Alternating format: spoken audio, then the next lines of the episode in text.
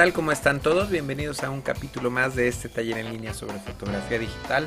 Mi nombre es Guillermo Flores y el día de hoy, bueno, este tutorial no va a ser sobre fotografía, va a ser eh, sobre video. Entonces, bueno, yo sé que hay muchos de ustedes que no les interesa el video, pero bueno, creo que hay algunos otros que sí les interesa. Entonces, este, este podcast va dedicado para ellos.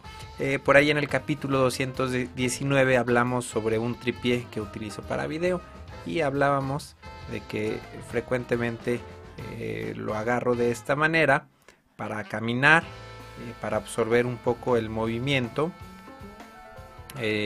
y, y, estabilizar un poco que no se me mueva tanto la cámara.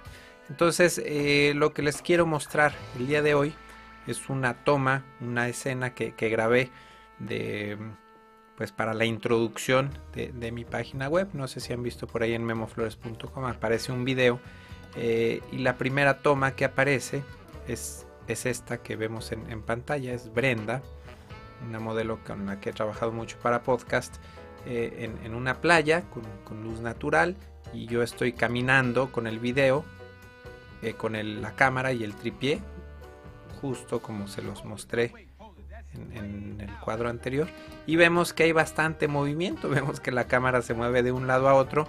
No hay movimiento de pasos no hay movimiento eh, que interrumpe como brincos en la imagen sino que hay eh, inestabilidad en, la toma. Entonces afortunadamente esta inestabilidad se puede corregir con postproceso Estoy utilizando el programa, el programa de Motion, es un programa que es parte de, Final Cut, eh, un programa de edición de video. Y bueno, lamentablemente este es exclusivamente para Mac, pero bueno, estoy seguro que, Adobe After Effects eh, o algún otro programa de edición de video para PC, eh, pues se podrá hacer algo similar. Entonces, bueno, lo primero que hice aquí con este clip fue más o menos eh, escoger. Tenemos más, eh, más material de video, pero bueno, más o menos escogí eh, la, parte. E, esto ya no ni, me sirve ni, ni, lo veo necesario. Entonces, bueno, ahí preselecciono la parte que voy a utilizar. Estoy mi documento, este documento que vemos aquí en pantalla, mide 720 píxeles por 1280 píxeles de, ancho. El eh, material original fue grabado a resolución de, eh, de 1920 por 1080. Entonces, para, para, que mi video se vea correctamente en, esta pantalla, eh, lo tuve que reducir al 66. 66%. Entonces mientras yo reduzco el tamaño del video, pues no pierdo nada de calidad.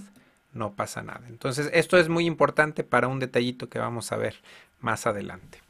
Entonces eh, yo ya hice algunos movimientos aquí previos para porque es bastante lento este proceso. Entonces si yo selecciono el clip para estabilizarlo, vamos a añadir, eh, se llama aquí en, Motion Tracking se llama estabilizar.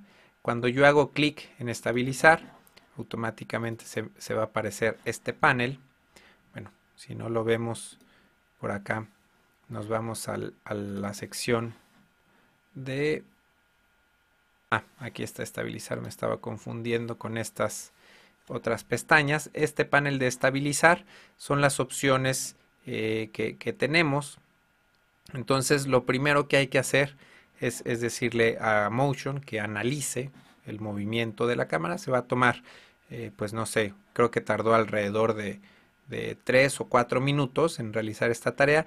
Y finalmente no sé si acá voy a hacer un zoom, alcanzan a ver como, eh, pues como una serie de, de puntos que eso lo, lo, realizó el programa después de haber analizado la estabilidad. Entonces aquí lo que vamos a hacer voy a prender lo, que hizo el programa.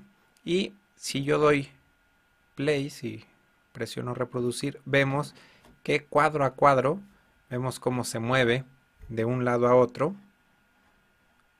Lo están viendo cómo se mueve y eso lo, lo hace automáticamente el programa para corregir todo el movimiento que yo tengo. Entonces el problema aquí sucede cuando, cuando estamos corrigiendo, vemos que aquí se mete un cuadro negro. Entonces les comentaba anteriormente que es importante eh, cuando hagamos este tipo de, de, filtros, es bueno que tengamos resolución de sobra porque acá estamos al 100%, voy a, voy a poner aquí al 100% mi material original. Entonces, si estamos al 100% y damos play, vemos que se está estabilizando perfectamente. De hecho, lo voy a seleccionar para que vean, puedan apreciar mejor el movimiento. Vemos que perfectamente se está estabilizando, pero estamos perdiendo demasiado. O estamos muy, muy cerrados. Como el encuadre está, o sea, como es tanta la resolución del cuadro original y nuestro proyecto es de tamaño menor, estamos perdiendo demasiado detalle. Entonces aquí simplemente lo que hacemos es cerrar un poco nuestro cuadro. Lo podemos reposicionar. No sé si existe esa palabra, pero bueno, si no ya la inventé más o menos. Creo que por ahí va, a funcionar. Si veo algo de, cuadro negro, creo que a, lo largo de todo el clip funciona perfectamente. Al final es cuando, creo que es por aquí, es cuando más al límite quedamos, no sé si lo alcanzan a apreciar, aquí en este quedamos muy justos a la esquina y muy justos en esta esquina entonces lo movemos un poco para evitar eso y lo revisamos.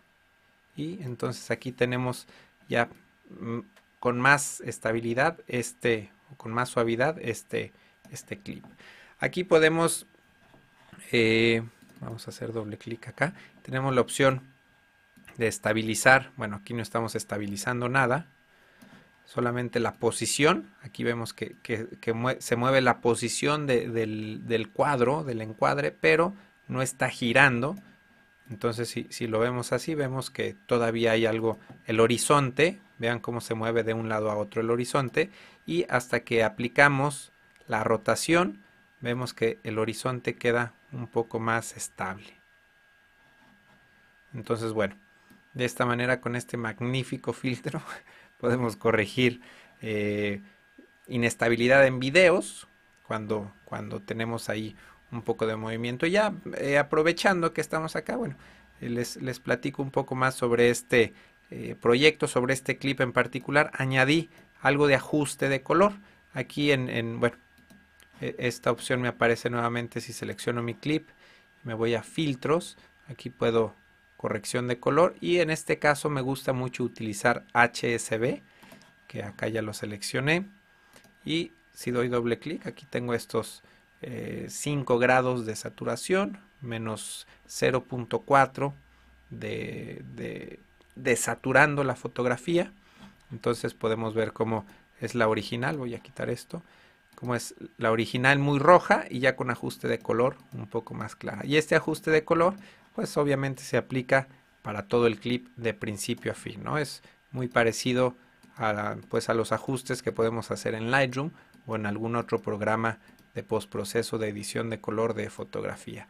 Y finalmente lo que vamos a ver al final de este podcast, de este capítulo, les voy a dejar ya el, clip eh, original completo como quedó en, mi página.